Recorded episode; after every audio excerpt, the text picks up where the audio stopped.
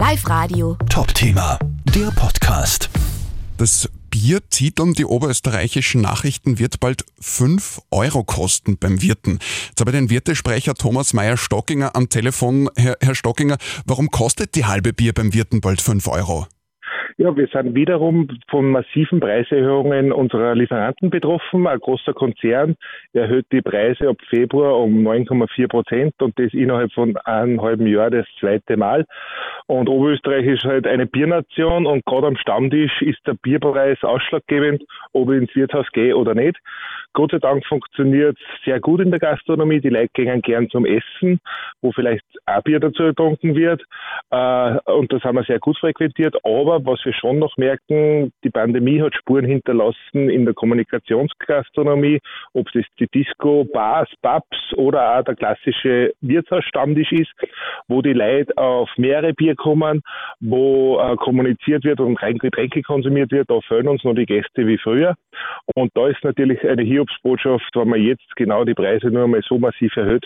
Äh, wir bewegen uns da in einem Spannungsverhältnis, dass sich einerseits der Konsum verändert, das Fortgehverhalten, gerade da Stammtische wird sehr oft ausgelagert in Vereinsheime, im paragastronomischen Bereich oder auch Junge äh, finden sich in der digitalen Welt wieder und nicht nur unbedingt am Wirtschaftsstammtisch am Land. Und Oberösterreich ist halt ein Bierbundesland mit sehr vielen Brauereien, obwohl halt äh, manche Konzerne da marktbeherrschend sind. Und genau daher, Sie haben es gerade tituliert, eine Tageszeitung schreibt, der Bierpreis explodiert.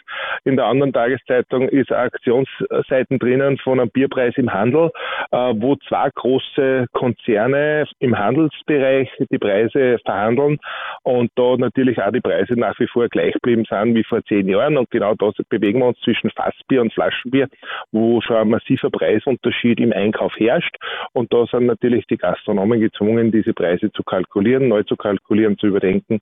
Aber wie das weitergehen soll für den klassischen Stammtisch, da stellt sich für mich die Frage. Jetzt habe ich schon ein vermeintlich scherzhaftes Gerücht gehört, aber ich frage trotzdem nach, dass vielleicht der Wirt bald äh, das Bier in Flaschen im Großhandel kauft, statt dass er es äh, im Fass bei, bei Konzern, beim größeren bestellt. Ist da was dran? Ist es sinnvoll? Ist es überhaupt möglich? Naja, möglich ist vieles, denkbar ist alles, äh, aber natürlich, die beste Bierqualität kriegt man beim Wirten vom Fass. Das ist einmal um und auf. Wir haben eine große Markenvielfalt. Die Gäste sind sehr markentreu. Von daher ist ja natürlich auch jede Veränderung am Biersegment sehr sensibel und man muss sich als Gastronom genau überlegen, was man tut. Aber ich sehe es in vielen anderen Bundesländern, wo auch in der klassischen Gastronomie, im Wirtshaus, die Flaschenbier äh, Qualität und die Flaschenbierware denkbar ist und auch getrunken wird von den Gästen, genauso wie im Vereinslokal eigentlich es üblich ist, dass das Bier aus der Flasche bringe. Und da ist natürlich der Einzelhandel mit dem Preis absolut top. Das schafft der Gastronom nicht, dass er das um den Preis einkauft, das was der Einzelhandel das Bier verkauft. Äh, und von daher ist es natürlich denkbar, wenn man sagt, man hat allein im Einkauf einen Preisunterschied pro halbe von einem Euro, äh, dass ich was tun muss. Jetzt habe ich natürlich viele Möglichkeiten. Einerseits, dass ich meine Kalkulation anpasse nach oben, das Bier massiv teurer mache. Andererseits eben alternativ dazu oder gänzlich günstige äh, Produkte anbietet. Am Ende des Tages wird es der Gast entscheiden, was er annimmt, ob er jetzt ein Flaschenbier trinkt, das was etwas günstiger ist, oder ein super frisch gezapftes Bier vom Fass. Die Gastronomen sind natürlich gefordert, da die Preise dementsprechend neu zu verhandeln, beziehungsweise sich zu überlegen, was sie tun. Jetzt haben Sie da in einem Zeitungsinterview bei den oberösterreichischen Nachrichten die Braunion ja direkt angesprochen, äh, wo Sie äh, Ihnen ja auch gesagt haben, Sie, Sie müssen mit dem nach oben gehen. Wurde dann auch erklärt, warum ist es quasi im, im ähm, Lebensmittelhandel, wird es dem günstiger verkauft als wie dem Wirten. Äh, da haben es dann irgendwie auch erklärt, die Braunion, so wie ich das gelesen habe, dass die ja quasi sagen, es geht da unter anderem darum auch, man, man stellt das dem Wirten oft auch sehr spontan zur Verfügung und so weiter und muss das dann auch irgendwie im Preis abbilden. Ich habe aber gelesen, Sie vermuten da auch etwas anderes. Ja, natürlich. Äh, es gibt große und kleine. Äh, Im Handelsbereich haben wir zwei große Einzelhändler, die marktherrschend sind in Österreich und die eine ganze Einkaufsabteilung haben. Alleine in Oberösterreich haben wir 6000 verschiedene individuelle Gastronomiebetriebe, die was neben Einkauf auch noch selber kochen und servieren müssen und vieles mehr. Also ein Gastronom muss umfangreicher sein und von daher hat er vielleicht, vielleicht nicht den Fokus unbedingt auf den Einkauf und auf neue Preise zu verhandeln, beziehungsweise fehlt da natürlich auch die Absatzmenge. Äh, man hat es in der Pandemiezeit genau gesehen, da sind die Absatzmengen annähernd gleich geblieben, aber die Erträge der großen Bierkonzerne massiv gefallen. Das heißt, die Erträge erwirtschaften die Konzerne der Brauereien hauptsächlich aus der Gastronomie. Aber natürlich sehe ich schon auf der anderen Seite viele ähm, Einkaufspreise steigen, bei den Gastronomen, bei den Endkonsumenten, insbesondere die Energie, insbesondere Rohstoffe. Aber zum Thema Energie hat ja jetzt die Regierung angeboten, einen Energiekostensteigerungsausgleich zu schaffen äh, und den auch große Konzerne nutzen können, dass ein Teil der Energiekosten vom Staat gefördert wird. Aber ich glaube, das fehlt bei uns in der Gastronomie, in der Kalkulation der Konzerne. Das heißt, die müsste man anziehen, weil wenn ich mir alleine die Personalkostensteigerungen, die KV-Verhandlungen der Braukonzerne anschaue, machen die, die bei Weitem das aus, was wir jetzt einerseits im September mit einer großen Preiserhöhung und jetzt schon wieder ab Februar mit einer großen Preiserhöhung zahlen müssen. Äh, wenn ich jetzt kleine Privatbrauereien hernehme, wo wir auch sehr vielfältig sind in Oberösterreich, hat natürlich jetzt eine Chance da einzusteigen, aber auch die haben jetzt sehr viele zum Jahreswechsel erhöht. Und es stellt sich da die Frage, ob die nicht auch nur mal erhöhen im Laufe des Jahres, weil sich halt der Preis nach dem Markt richtet. Äh, wir sind gespannt, äh, wie weit dass der Gast bereit ist, diese Mehrkosten zu bezahlen. Äh, Im Sommer voriges Jahr war es eher unvorstellbar, dass der Bierpreis über 5 Euro steigt. Jetzt denke ich, bei einer ordentlichen Kalkulation, wo der Gastronom alles berücksichtigen muss, wird es in vielen Betrieben notwendig sein, diese Preisschwelle zu überschreiten.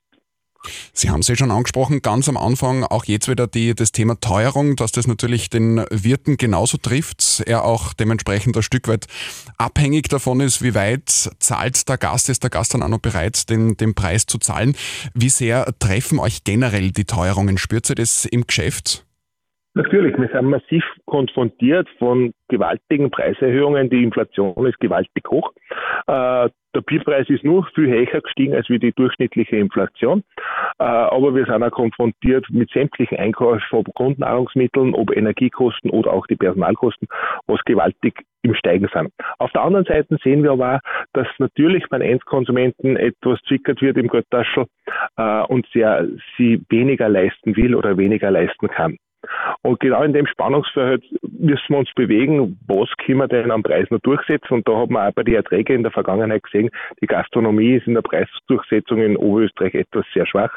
Äh, da fehlen oft die notwendigen Erträge und von daher wird es natürlich jetzt genau fordernd, äh, was mache ich, erhöhe die Preise, wo kann ich denn noch irgendwas reduzieren, äh, brauche ich wirklich alle Mitarbeiterinnen und Mitarbeiter überall, was für Alternativmöglichkeiten habe ich.